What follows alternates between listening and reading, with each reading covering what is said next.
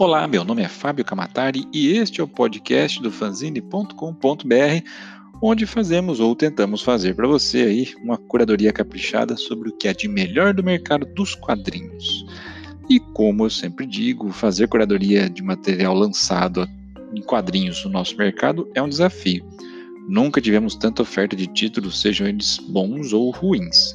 Portanto, se você estiver lendo ou ouvindo um artigo aqui no fanzine, pode ter certeza que a obra em questão é relevante e merece minimamente a sua atenção, como é o caso de Piteco Fogo, graphic novel do selo Graphic MSP e de autoria de Eduardo Ferigato, lançada recentemente pela editora Panini.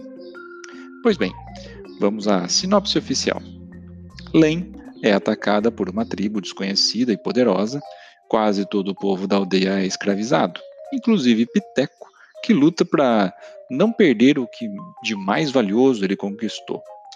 Em Fogo, Eduardo Ferigato insere o Homem das Cavernas, criado por Maurício de Souza, em uma aventura repleta de misticismo, ação, intrigas e descobertas, além de ensinamentos.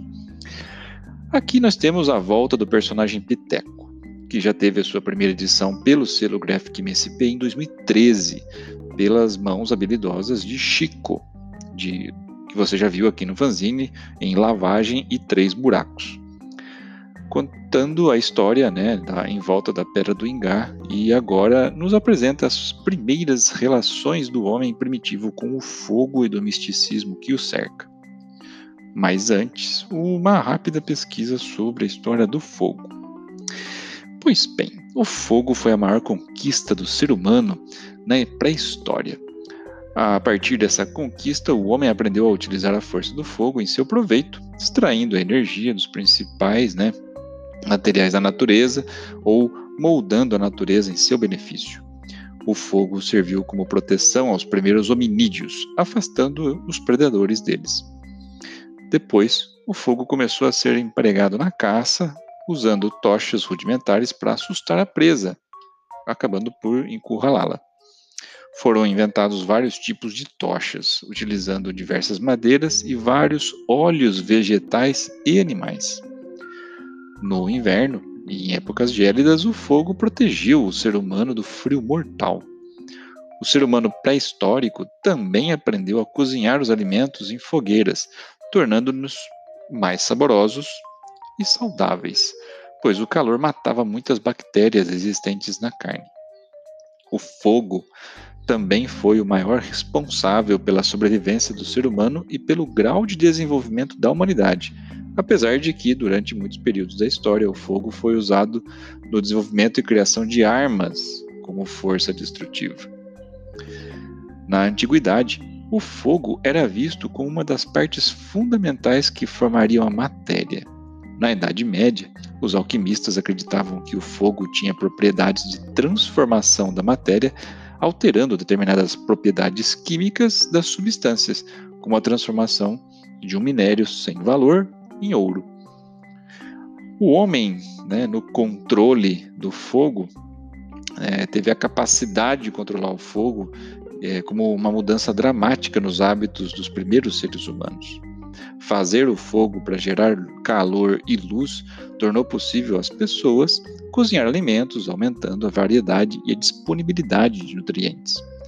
O calor produzido também ajudou as pessoas a manterem-se aquecidas no frio, permitindo-lhes sobreviver em climas mais frios. O fogo também manteve predadores noturnos afastados. Evidências de comida cozida são encontradas a partir de 1,9 milhões de anos atrás embora o fogo provavelmente não foi utilizado de forma controlada até um milhão de anos atrás. As evidências tornam-se generalizadas cerca de 50 a 100 mil anos, sugerindo o uso regular a partir deste momento. Curiosamente, a resistência à poluição atmosférica começou a evoluir nas populações humanas na mesma época.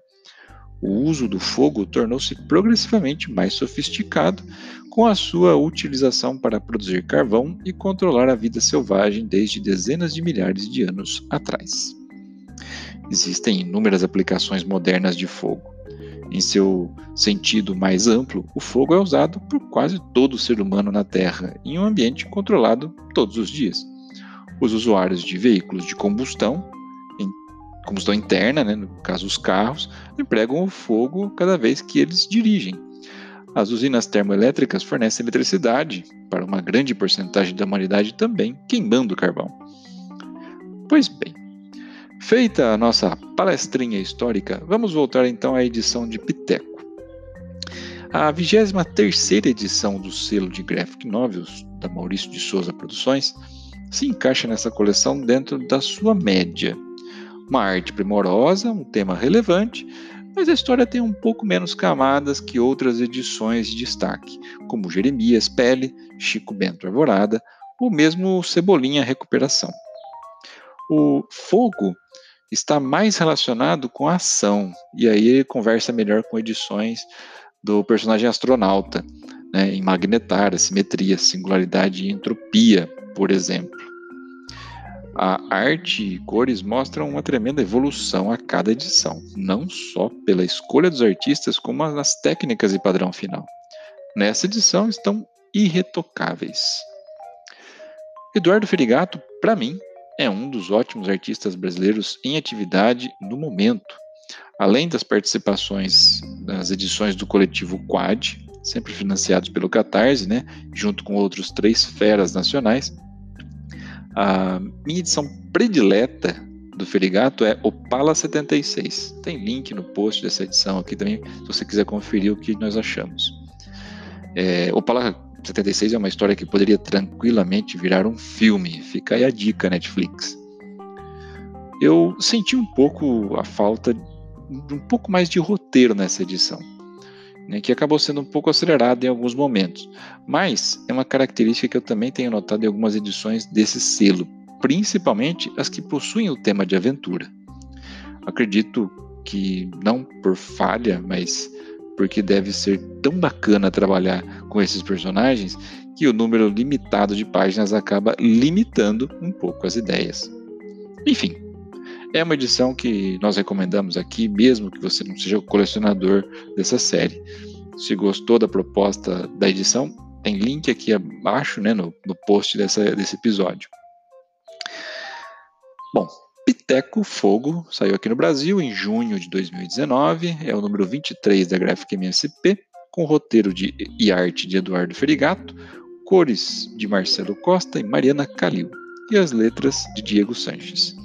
Saiu pela editora Panini e tem 98 páginas. E aí você encontra tanto em capa dura nas livrarias como nas bancas em capa mole.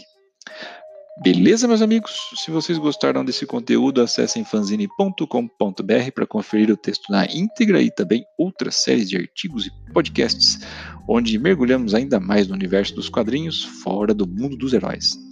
Escolha a sua plataforma de podcast preferida, por exemplo, o Spotify. Se quiser bater um papo direto comigo, me siga no Instagram, lá eu sou Kamatari. E aproveite também para seguir o Fanzine Underline BR, com muita novidade vindo por aí. E este foi mais um episódio orgulhosamente patrocinado pela Old Pony. Se você, leitor do Senhor dos Anéis, fã do Thor, dos Vikings, já ouviu falar em algum momento de hidromel, Saiba que no Brasil existem produtores muito bem conceituados e a Old Pony é um dos principais. Acesse aí Old Pony, Pony termina com y.com.br para conhecer um pouco mais e aproveitar a loja online, lógico, se você tiver mais que 18 anos. E lembre-se que se beber, não dirija.